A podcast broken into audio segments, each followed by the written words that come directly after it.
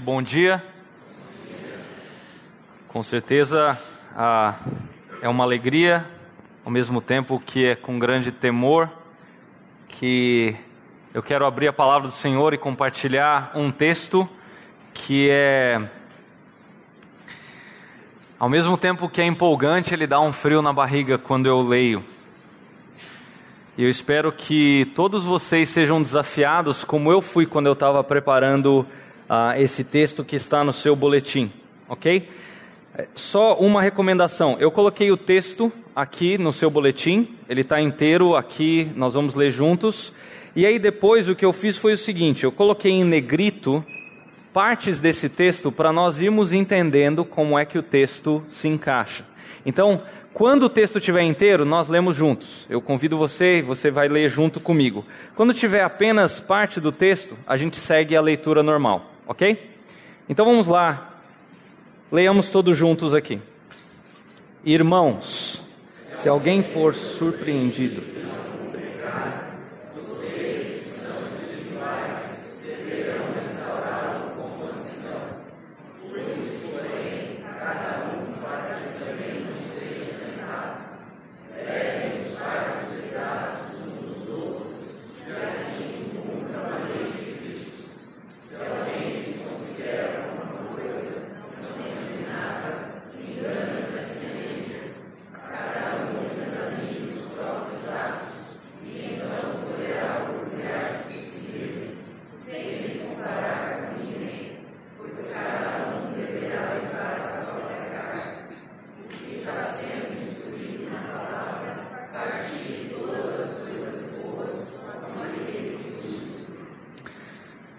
Estar livre da lei mosaica, tônica do livro de Gálatas, não significa livre da responsabilidade.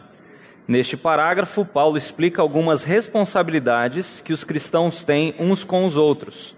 Manifestar o fruto do Espírito não é uma experiência mística, e sim algo evidenciado nos relacionamentos pessoais, numa vida em comunidade, como bem expressou Ronald Fung. Andar pelo Espírito significa não apenas evitar a provocação mútua e a inveja, como diz Gálatas 5,26, mas também positivamente a reabilitação daqueles que caíram no pecado. Note comigo de novo o versículo 1. Irmãos, se alguém for surpreendido em algum pecado, vocês que são espirituais deverão restaurá-lo com mansidão. Cuide-se, porém, para que cada um para que também não seja tentado. A primeira responsabilidade de um crente espiritual que busca ajudar, restaurar um irmão que caiu, é ajudar esse irmão a levantar.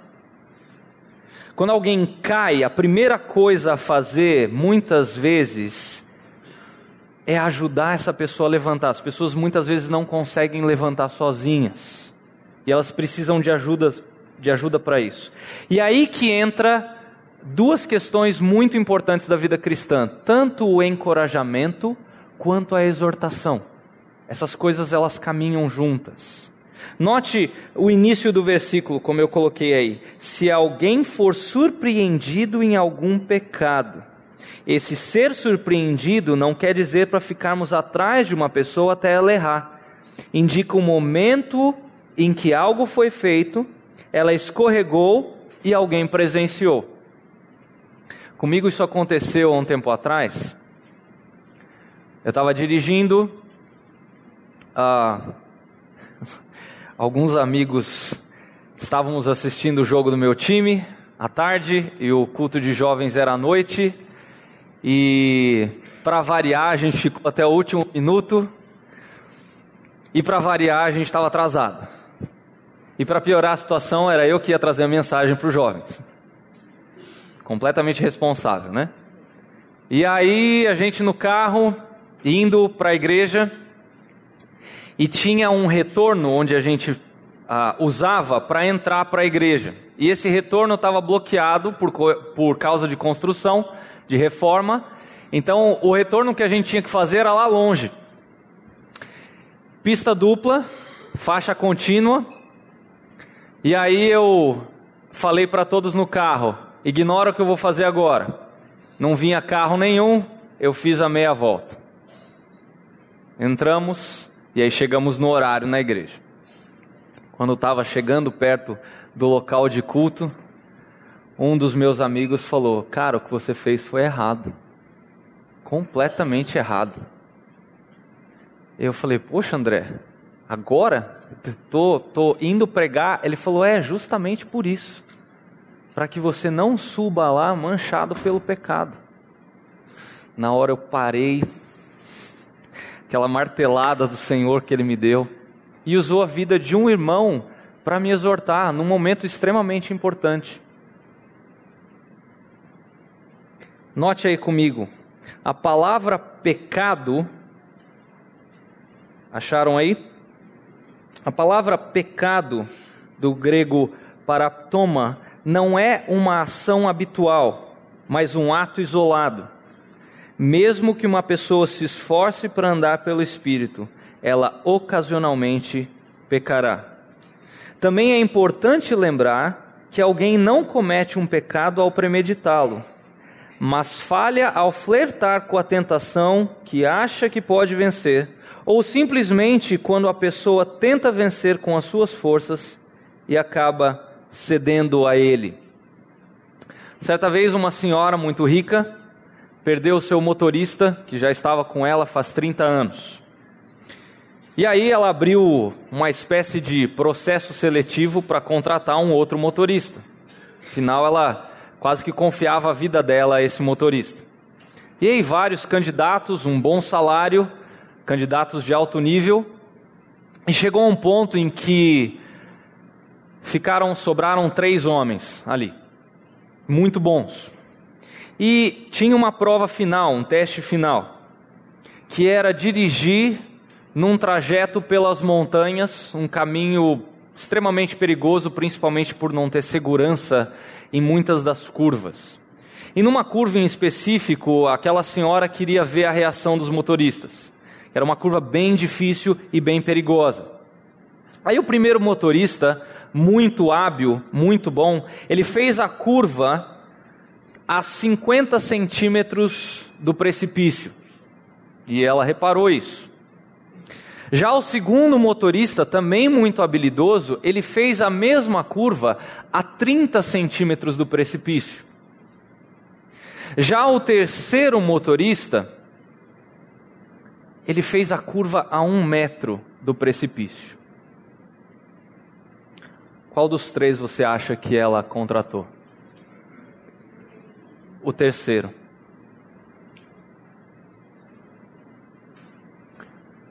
Aquela moça percebeu, aquela senhora percebeu que ela estaria mais segura naquele que dirige longe do perigo do que aquele que flerta com o perigo. É assim que nós devemos agir diante do pecado. Não andar na beira do precipício, mas longe dele. A responsabilidade de exortar quem tropeça, assim como daqueles que caem em coisas mais graves, está nas costas dos crentes que são espirituais. Agora, o que é um crente espiritual? É só a gente olhar para o capítulo anterior. É alguém que tem ou que anda no fruto do Espírito. Esse cristão é responsável por aquele que está andando na carne. Percebe que é uma sequência aqui de Paulo. E outra coisa interessante da gente notar é que maturidade ela é relativa, ela depende da progressão, ela depende do ah, tempo e crescimento que nós temos em Cristo, ou se você quiser assim, dos cabelos brancos. Agora, ser espiritual, ele é um absoluto não está relacionado ao crescimento. Isso deveria acontecer na vida do cristão no momento em que ele é convertido pelo Senhor, no momento da salvação até a sua morte. Conversando com os jovens ontem, nós notamos que Daniel e os seus amigos, que eram jovens, chegaram na Babilônia por volta de 13, 14 anos de idade. Eles passaram por provas, testes difíceis, eles foram ah, forçados a estudar no que a gente chamou de Federal da Babilônia por três anos, matérias terríveis, como adivinhação do futuro por fígados de animais mortos. Eles não bateram o pé, eles estudaram, adolescentes. Eles se submeteram à mudança de nome que parece para nós algo bobo, né? Mudar um nome, se eu chegar para Cristina e falar Cristina, seu nome não vai, vai, não vai mais ser Cristina daqui para frente, vai ser Iemanjá. Isso já é uma ofensa para nós. Sendo que para nós brasileiros o nome não é algo tão significativo. Agora, para um judeu, para Daniel, que cada vez que ouve o nome Daniel, ele está ouvindo o seguinte: Deus é meu juiz. Ele é relembrado toda hora que ele ouve o nome dele de que Deus é o juiz dele. E o que, que Daniel fez? O que, que os seus amigos fizeram? Eles se submeteram. Eles não bateram o pé. Eles não ficaram doidos. Não, não vai mudar meu nome. Não. Agora, aquilo que de fato quebrava a lei de Deus, que era o culto a outros ídolos, que era esse momento de refeição, fora o fato de que esses alimentos eram alimentos que iam contra a lei de Deus, aí sim, Daniel, com graça diante do chefe dos eunucos, ele falou: Isso eu não posso fazer porque isso ofende diretamente o meu Deus. E, gente, eu estou falando de um adolescente o que, que eu estou querendo dizer com isso? Ser espiritual não depende dos seus cabelos brancos ou da, do tanto de caminhada que você já tem com o Senhor. Depende da sua devoção diária para com Deus. Nós não precisamos ter anos e anos como cristãos dentro da igreja. Voltando aqui, essa ideia do forte espiritualmente, ajudar o fraco espiritualmente, é um dever como nos diz Paulo em Romanos 15:1, leamos juntos. Nós, que somos fortes, devemos suportar as fraquezas dos fracos e não agradar a nós mesmos. Os espiritualmente fortes devem exortar os insubordinados, confortar os desanimados, auxiliar os fracos, ser paciente com todos. Isso não significa que o crente espiritual tem que ficar suspeitando, tem que ficar questionando uh, os outros em tudo, até porque isso não é uma marca de um crente espiritual, isso é a marca de uma pessoa chata, uma pessoa que com certeza não está andando no espírito. Lembra do episódio da mulher adúltera, lá em João 8? Aqueles homens surpreendem aquele momento de adultério e pegam aquela mulher que estava adulterando. Aí eu fico me perguntando, será que os fariseus que fizeram isso, eles estavam preocupados, eles estavam interessados em restaurar essa mulher? Porque assim, para ter um adultério, precisa ter homem e mulher. Por que, que eles só pegaram a mulher e não trouxeram um homem junto? Segundo a lei de Moisés, ambos tinham que ser apedrejados, não só a mulher. E o homem? Percebe a motivação dos fariseus na passagem? Eles não estavam interessados em, como diz o nosso texto, em restaurar. E eles muito menos fizeram isso com mansidão. Agora, olha a atitude de Jesus. Completamente diferente. Fazendo justamente aquilo que Paulo nos exorta aqui nesse texto. Ele sim estava interessado em ajudar. E a nossa atitude tem que ser a mesma. Voltando aqui, um crente espiritual que humildemente busca restaurar um irmão em pecado, não irá contra ele, mas sim a favor dele, servindo-o da melhor forma possível. Pensando assim, quando a igreja como um todo se compromete a restaurar os que caem, essa igreja está no caminho de ser uma igreja pura e útil na mão de Deus. Então, um crente espiritual restaura um irmão que caiu em primeiro lugar, ajudando a reconhecer o pecado como pecado. Até uma pessoa admitir o seu pecado, ela não pode ser ajudada. Uma vez que ela faz isso, ela precisa ser encorajada a confessar a Deus e se arrepender sinceramente buscando o perdão de Deus. Lembra quando Davi peca no que diz respeito a o adultério com Betseba, o assassinato de Urias? Natan podia ser morto pelo que ele fez, mas ele agiu como Paulo está nos exortando aqui. Ele amou a Davi e exortou a Davi, falando: Você está em pecado, você precisa se arrepender. E Davi entende o seu pecado, se arrepende diante do Senhor. Ele escreve inclusive um salmo que demonstra esse arrependimento, que é o Salmo 51, se você quiser ler mais tarde. O que mostra que aquilo que Natan fez veio do Senhor e por isso nós temos hoje uma exortação como essa de Paulo para nós. Restauração de irmãos que caíram sempre deve ser feito com mansidão. Uma das características de quem anda no espírito, como vemos lá em Gálatas 5:23. Quem não faz isso em mansidão, mas é crítico e fica julgando o outro, não vai mostrar graça ao irmão, não vai ajudar e provavelmente vai piorar a situação. Pela advertência, cuide-se, porém, cada um para que também não seja tentado, fica claro que até um cristão espiritual pode cair. Gente, todos os cristãos são feitos da mesma coisa chamada pecado. Então, não pensemos nós que ao exortar um irmão, nós estamos acima dele, pelo contrário, nós estamos na mesma batalha que ele contra o pecado. Paulo usa uma palavra muito forte para exortação: cuide-se, porém, cada um. Essa palavra cuide-se aí, ela pode ser traduzida por observe atentamente. É a ideia de a, a diferença de ver e olhar, ver e observar. Então, se eu vejo esse copo, eu vi esse copo, ok, é um copo d'água. Agora, observar esse copo significa: esse copo tem um conteúdo de 200 ml, ele tem a, sua volta impresso um logotipo que tem verde, azul, um azul mais escuro. Ele tem alguns símbolos aqui no que diz respeito a reciclar. Percebe a diferença entre ver e observar? É isso que Paulo está falando que nós devemos fazer com o nosso proceder. Cuide-se, porém, cada um.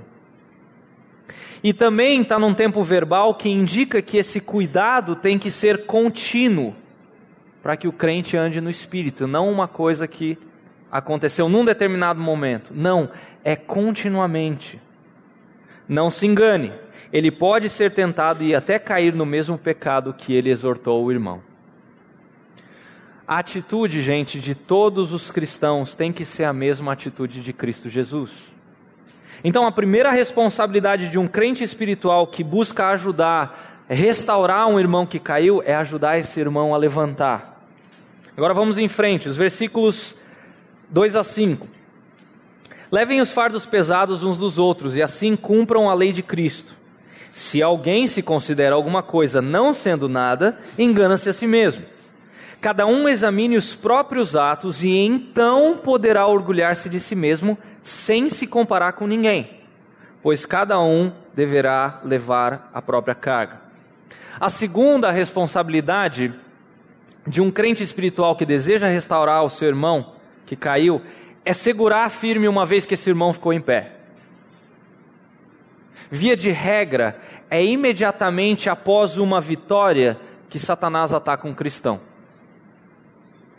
Acompanhe comigo. Os cristãos devem continuamente levar os fardos pesados uns dos outros. Levar traz a ideia de algo que dura muito tempo. E fardos se refere a cargas pesadas que são difíceis de levantar e carregar. Uma tentação persistente e opressiva é um dos fardos mais pesados que um crente pode ter. Ser liberto de um pecado nem sempre significa estar liberto da sua tentação.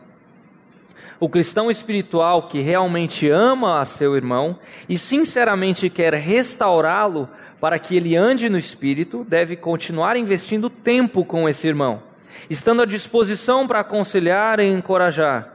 Orar pelo irmão que caiu e com esse irmão é uma grande forma de levar os fardos pesados. Mas não podemos nos enganar. Tentar ir sozinho, o eu consigo, ou pode deixar, ou eu me viro, não é algo espiritual, e sim orgulho. Como Tiago 5,16 nos exorta. Confessem os seus pecados uns aos outros e orem uns pelos outros para serem curados.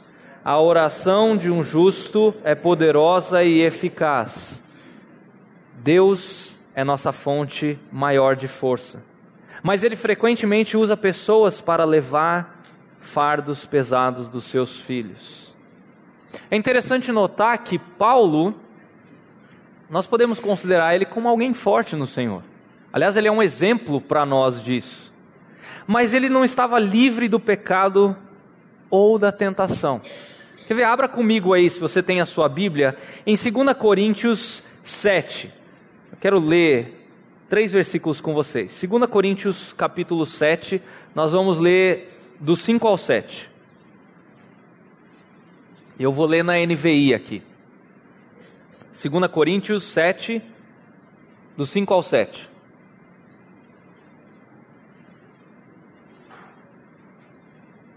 Diz assim: Porque, mesmo quando chegamos à Macedônia, a nossa carne não teve repouso algum.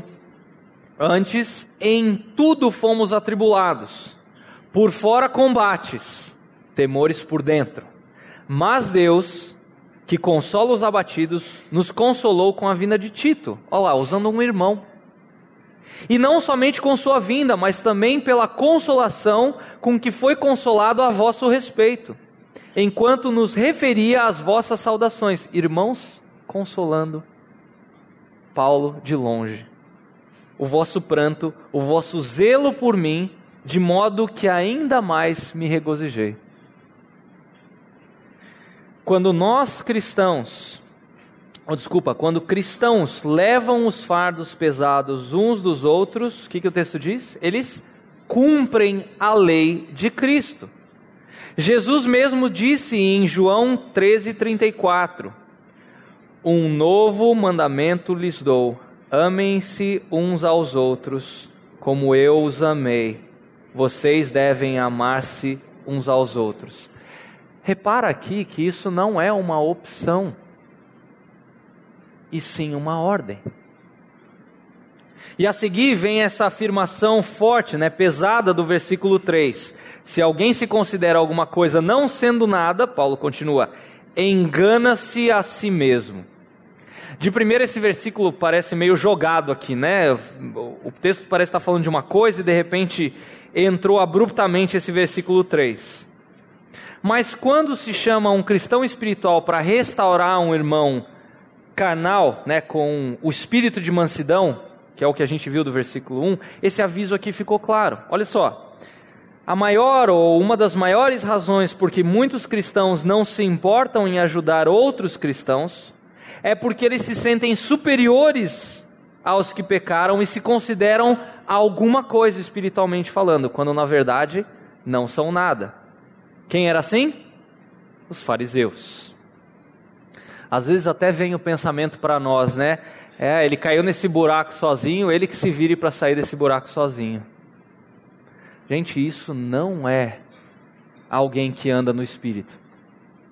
Isso é orgulho. Isso é justamente o contrário. A arrogância pode até coexistir com moral exterior, mas não pode coexistir com espiritualidade. A arrogância é o pecado maior, o primeiro da lista dos quais Deus odeia em Provérbios 6, 16 e 17. O crente que se considera alguma coisa não sendo nada, precisa de ajuda para ver o seu próprio pecado antes de tentar ajudar a outros a saírem dos seus pecados. E se ele se recusa a ver essa necessidade espiritual, ele engana-se a si mesmo e se torna inútil na igreja. Como disse James Montgomery Boyce, dois erros podem impedir um crente de cumprir esse papel, de suportar os fardos pesados uns dos outros. O primeiro é o autoconceito, isso é, pensar-se mais importante do que é. O segundo é estar sempre comparando a si mesmo e seu próprio trabalho com os dos outros. Por isso, todo cristão deve examinar os próprios atos e então poderá orgulhar-se de si mesmo, sem se comparar com ninguém. A primeira responsabilidade é de se examinar a si mesmo, palavra que tem o sentido de aprovar depois um teste. Um exame que deve trazer a certeza de que suas atitudes e vida estão coerentes diante de Deus, antes de tentar dar suporte espiritual para outros cristãos. E então, e somente depois mesmo, esse crente poderá orgulhar-se de si mesmo da forma correta. Mas é bom lembrar que Deus não compara um crente com outro crente. Já reparou que Deus não fez isso? Se você olhar a Bíblia toda, não existe esse tipo de comparação.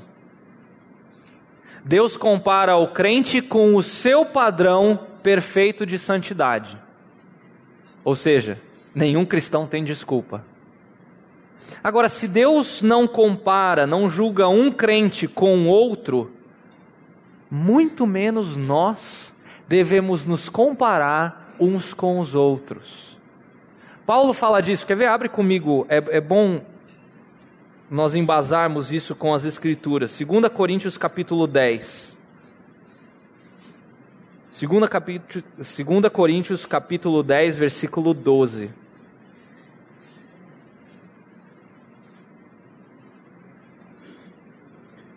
Segunda Coríntios 10, versículo 12 diz o seguinte: Não temos a pretensão de nos igualar ou de nos comparar com alguns que se recomendam a si mesmos. Quando eles se medem e se comparam consigo mesmos, agem sem entendimento. Como eu disse aqui, se existe alguma razão do cristão para orgulhar-se de si mesmo, é porque ele foi fiel e obediente ao, obediente ao Senhor no poder do Espírito Santo, e não porque ele fez algo na sua própria força. Se o cristão é realmente espiritual, é porque Deus concedeu força e não porque ele tem a força própria. Em seguida, Paulo ordena que cada um deverá levar a sua própria carga. O que parece contraditório né, com o versículo 2. Mas ele usa uma palavra diferente para carga, a palavra portion, que vem da onde nós tiramos a nossa palavra no, no português porção, que não tem uma conotação de peso ou dificuldade, é uma palavra usada para obrigações, tarefas comuns do dia a dia que o crente deverá levar sozinho. O fardo não é pesado. Como o próprio Jesus prometeu para nós em Mateus capítulo 11, versículo 30. Cada cristão é responsável diante de Deus por essa carga individual. E Deus prometeu que essa farga, esse, esse fardo não é pesado. Então a segunda responsabilidade de um crente espiritual que quer restaurar o irmão que caiu é segurar o irmão firme, porque ele provavelmente ainda está com a perna um pouquinho bamba. E a terceira responsabilidade de um crente espiritual é ajudar esse irmão a ter certeza de que ele continuará de pé. Às vezes a perna ainda está meio bamba e a pessoa começa a caminhar, e o papel do crente que quer restaurar esse irmão é dar o braço e ter certeza de que essa pessoa está caminhando firme, sem vacilar. Por fim, Paulo usa a expressão partilhar, um verbo que muitas vezes é traduzido por comunhão. Ele está falando de mutualidade, não da parte de um dos lados, mas de ambos o que está sendo restaurado e quem o instrui tem comunhão, e devem partilhar todas as coisas boas juntos. Compartilhar todas as coisas boas é o terceiro passo para restaurar um cristão que caiu. O cristão espiritual que o ajudou a levantar, o segurou em pé, agora o firma em pé. Ele faz isso na palavra de Deus, onde, onde só existem coisas boas. Eu queria encerrar fazendo um desafio para cada um de nós aqui. A nossa igreja é uma igreja grande, muitas vezes a gente tem dificuldade de reconhecer o nome um do outro. Às vezes a gente até pergunta aqui, mas você é membro? Aí a pessoa fala assim, há quatro anos. Mas esse texto aqui diz que nós temos que afiar uns aos outros, e a gente só pode fazer isso se nós nos dermos a conhecer. Eu sei que existem grupos onde você tem mais afinidade. E uma das coisas que a Bíblia nos incentiva é que nós nos encorajemos mutuamente. E Jesus deu uma ordem para toda a igreja em Mateus capítulo 28, que é a respeito do discipulado. De você caminhar com outro irmão, de você afirma, afiar esse outro irmão. Talvez você já tenha visto algum filme de ah, uma época medieval, onde aqueles homens estão batendo numa espada para fazer, para forjar aquela espada. Ou muitas vezes uma faca, quando pega na outra, ou a própria espada, quando pega na outra. Você já reparou que sai faísca? Mas tem um processo acontecendo ali, como diz Provérbios. Quando um ferro afia o ferro, sai faísca, dói. Mas isso é um processo que vai fazer um crente melhor e vai ajudar o outro crente a ser melhor diante do Senhor. O meu desafio para você é que você identifique algumas pessoas próximas a você e você gaste tempo com essas pessoas. Não fazendo perguntas sobre futebol, sobre. Não é errado conversar sobre essas coisas. Mas muitas vezes pensar assim: como é que aquilo lá que foi pregado no domingo à noite ou no domingo de manhã está fazendo diferença para a sua vida hoje? Naquilo que você comentou sobre o seu trabalho que está sendo particularmente difícil? Ou usar uma ferramenta que nós temos hoje, você mandar um WhatsApp e falar assim: oh, Eu orei por você hoje, como é que eu posso servir você melhor? Tem alguma coisa que eu posso ser mais específico na minha oração? Às vezes é convidando um irmão ou uma irmã para tomar um café e conversar e simplesmente orar junto com essa pessoa. É nós investirmos tempo um na vida do outro e não simplesmente nos encontrarmos aqui no domingo. Ah, mas a minha vida é corrida. Ok. Busque espaços na sua agenda. Muitas vezes você tem que ir ao supermercado, ao banco, ou fazer qualquer outra coisa. Chama alguém para ir junto com você, para usar esse tempo de maneira que essa pessoa pode te afiar e você a ela. E assim vai ficar muito mais fácil de nós cumprirmos isso que Paulo acabou de nos exortar aqui. Custa tempo, é puxado. Às vezes você não vai estar tá afim de ver ninguém, mas saiba, por experiência própria, que esses momentos são enriquecedores para a nossa vida cristã. Vamos orar? Querido Deus, eu agradeço muito ao Senhor, porque apesar de dar-nos um, uma tarefa que é particularmente difícil muitas vezes, que é exortar o nosso irmão que está em pecado, nós sabemos que o teu Espírito está conosco. E ele vai estar conosco até nesses momentos mais difíceis. Eu peço que se nós estejamos nesse local, nesse lugar difícil de exortação, que o Senhor nos capacite a no Espírito fazermos isso com mansidão, visando a restauração do nosso irmão. Tire de nós qualquer orgulho, qualquer desejo de olhar de cima para baixo, mas que como igreja nós queiramos ver a restauração e ver o corpo são de novo. Se por algum acaso nós somos aqueles que estamos nessa posição de sermos exortados, que sejamos humilde, humildes para reconhecer o nosso erro, prontos para pedir perdão, para nos arrependermos e sermos restaurados. Deus coloca em nós a disposição de sairmos da nossa zona de conforto e caminharmos com outras pessoas individualmente, como o Senhor Jesus nos ordenou, para que assim nós possamos ser cristãos que afiam e somos afiados para a tua honra e para a tua glória. Nós pedimos assim, Deus, no nome de Jesus. Amém.